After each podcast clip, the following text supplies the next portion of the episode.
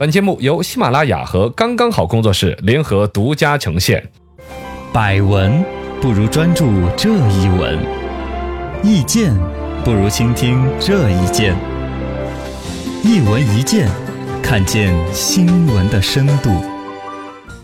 这是二零一八年中国社科院的一个报告，现在一个结果出来了，中国大学生的追踪调查，说到大学生的心理健康啊、压力啊之类的，有个测算，嗯大概出来一个数据说法，说点外卖频率越高的学生，呃，身体啊、心理测评的分儿就越低，越有得抑郁症的潜质那种意思。这两个给联系起来了，啊、这两个联系呢，里面有一些关联，其实我们自我经验觉得还真是，嗯有一 点老吃外卖就老不出门，对，他就更宅，更宅依赖于网络，嗯可能就更抑郁，而不跟真实的世界交流。没错，但是这里边其实也是有一些是现在大 V 写文章断章取义的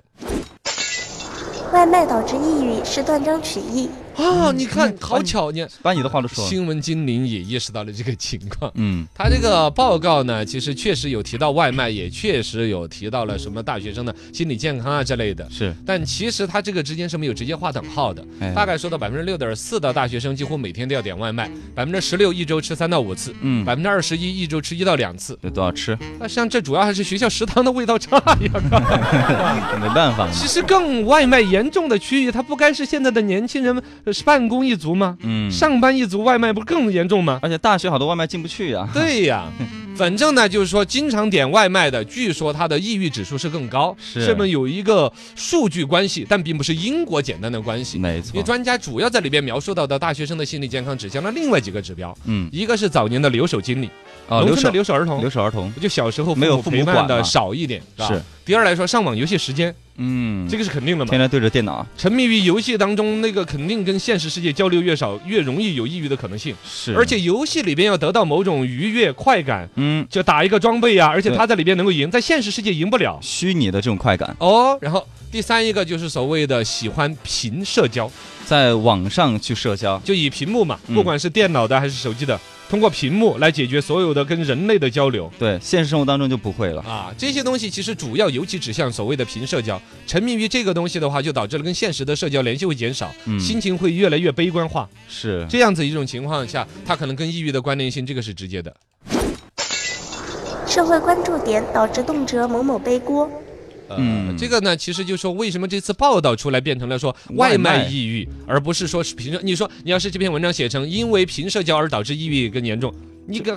对啊，还很有普通啊研究对啊，我们都知道， 对呀、啊包括里边说到留守儿童那些跟他的关联性，确实一点都新闻爆炸性都没有。是，所但以一说外卖引起了抑郁，哎所有人都虎躯一震，因为自 己对对有对号入都座在啊。吃外卖，对，我也外卖， 我我会不会抑郁啊？吧是这个话题热度现在已经上亿了，哦阅哟，读量啊、关注度啊什么之类的。因哎，为外卖跟大家生活太息息相关，人人都会有的。嗯最近几年，这些我我微信大 V 啊、写文章的呀，卖这个焦虑卖太多了嗯，啊。之前什么外卖正在毁灭我们的下一代呀，对对那些对啊对对对对，最经典的一个就说的是，将来小孩子长大了，回忆妈妈的味 道，我好回忆妈妈当年给我点的外卖的味 道。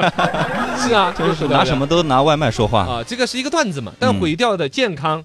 这是嗯好像有一定的关联性，但毁到多深，有对多大的必然关联，没其那么实大没有论证的。嗯，然后呢，跟污染的问题，啊就毁对，掉了未来，塑料啊什么的，呃塑料、饭盒、筷、嗯一次性筷子、纸巾，确实用的有点多，有点超。对，但其实实际上它占到的比例有多大？现在也说也就那样。中国每年的塑料制品的实际产量是七千多万吨，嗯而实际上外卖造成的垃圾呢是三百五十，呃，这个这一十二万吨，也就是千分之一的样子。啊，那就还有一些不，这个是垃圾的嘛，嘎，对啊，制品，反正还是数量不老小就是了。嗯以前类似的出这种文章的，就是不拿实际的研究说话，而拿某种隐约的猜测加点社会的焦虑。以前出过比较奇葩的，说的是牛仔裤大力的消耗了水资源。嗯，哎，这两个 都联系这起来是了，牛仔裤说一生当中要消耗这个这个三千多升的水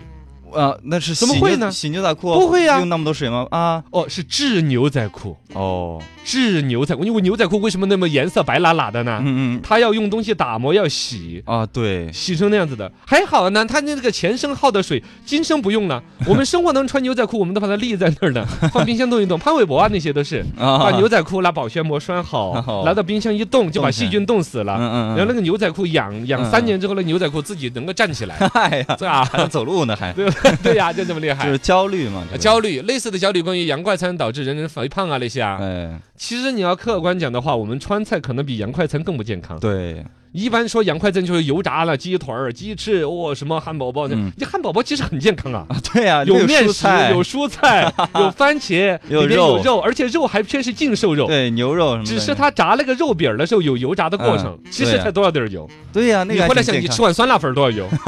嘎，你吃熬锅肉，我们川菜呀，火有多锅盐，呃，多盐多油，嗯腊肉对呀，又是油又是盐又是肉，是吗？更不健康。但是它这种东西呢，就引起大家的一种焦虑，嗯以至于洋快餐快被干死了， 这种东西，嘎。对，就是觉得不健康了，这些所有的东西里边，其实就是把消费者内心本身自己有的隐忧和焦虑、那种罪恶感给你激发出来，嗯哎然后他就获取了传播率和关注度。但其实他没有给替代方案啊，对他也解决不了。就贩卖焦虑，其实跟那个咪蒙有点儿如出一辙。大学生的抑郁症确实要重视。嗯，我觉得这个可能最大的一个价值就是引起大家对于大学生抑郁症的一种关注，对，有重视包括之前那个明星男生呢，后来自杀了呢，哦，这你忘了呀？嗯忘了新闻那么报的一个男生小鲜肉，啊叫啊什么来着？就是抑郁症，后来人就自杀了。嗯平常时候他看不出来的，有一种抑郁症，平常时候比谁都更嗨，对，看不出来的，私底下自己其实他是用一种掩盖自己的情绪。没错，而且这个事儿哈，说是好多那种精神疾患从十四岁就开始了，一半嗯以上都是十四岁就有。但是没有足够的引起关注，慢慢的越拖越重，积累下来。哎呦还有呢，看病症人少，说现在尤其在国内，十个人里面只有两个人去求医问药的，对，我们他嗯中自己不愿意显露出来，对国内对心理医生这方面确实还不愿意太不不愿意花那普个钱，心理医生两百三百块钱一个及小很时，贵，对，你看了之后，你病更重。你看到那个边上那个钟在走时 间，老师抓紧说，抓紧说，还有两分钟， 二百块钱没了，就 呃没钱也是一个抑郁啊，也更大。而且中国人其实对于抑郁症人自我去。不太愿意去正视，嗯社会对于他总觉得好像，哎呀，这个群体很糟糕，生活很负面，对啊，感觉个人生活就很糟糕。哦，别人也不理解，你说想开一点嘛，不要怎么怎么样对的。嗯对对对对，就简单一句话就 感觉是，我要能想开，我还等到这天儿吗？对呀，那真的是个病啊！抑郁症是有生理上的变化的，不是嗯简单的一个心理。是我给你打一个比喻，抑郁症发作的时候，就跟脑子里边给你滴了一滴墨水儿，黑色墨水儿进去一样的，嗯就那两个钟头，你会看这个世界整个颜色都是昏的。啊，然后你任何事情提不上来兴趣，但过了那两个钟头啊又好了，哦，所以人一定要那种自觉的那种，如果严重了可能就拔不出来了嘛，可能时间嗯会越拖越长那种，嘎哎呦需要重视，真的嘎，需啊这要种我我那个比喻是很确定的，嗯嗯嗯，就对是很脑形子里象边滴了一滴墨水儿进去，嘎。嗯这个在国际上的话，他大学生有专门的去针对性的做一些，比如说咨询室啊，心理健康、抑郁症的咨询室，包括了说形象焦虑，长嗯得丑，觉得自己其实很漂亮个姑娘，对然后呢酒精自测，有的可能有酒精依赖了，嗯有的呢性别取向嗯啊，有真的有那种的有咨询的啊，可以这这些都是有咨询的一些去向的。嗯反正我们中国在这个抑郁这事情，我觉得是两个极端，一类极端就是已经有抑郁的一些倾向啊，自己不去引以重视，嗯不去关注它，导致了越拖越重。还有呢，他自己能够感知，他不能求教于人对啊。对其实他那说有哎不出有来生理和病理上的一种东西的。嗯啊。第二一个来说呢，就是另外一种倾向，就是极其的把自己往上面贴标签。这一次这个严重程度，说是世卫组织还给了一个报告，说中国的大学生有四分之一去调问卷调查，啊都承认自己有抑郁症。你怎么你就觉得你抑郁了？呃稍微有点不高兴就以为对抑郁了对吗对对，有一些大学生会觉得自己啊抑郁了，好像是种怎么感觉呢？就是很时尚很时尚，对对对，有嗯一种感感觉，第一，这是一种自认为的时尚，感觉自己有那种娇气的跟社会的接触。嗯，第二，其实是一种标签，这种标签会把你真的引向抑郁。哎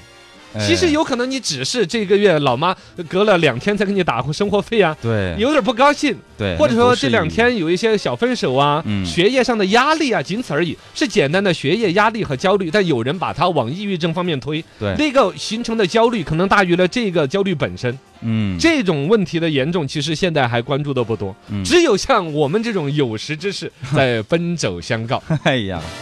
但是，反正抑郁症这东西，不管是大学生还是身边的年轻人，嗯步入职场啊，嘎，什么工作的压力啊，这些。多多的一些关注，多一些对交流，少一些在屏幕、手机上面的交流。嗯，其实跟你在解决别人的抑郁、焦虑的可能性的同时，你自己的社你在交帮活助跃自己了，对对对，大家抱团儿，嗯互相的去解决焦焦虑的问题。其实我觉得不是抑郁，是焦虑的问题。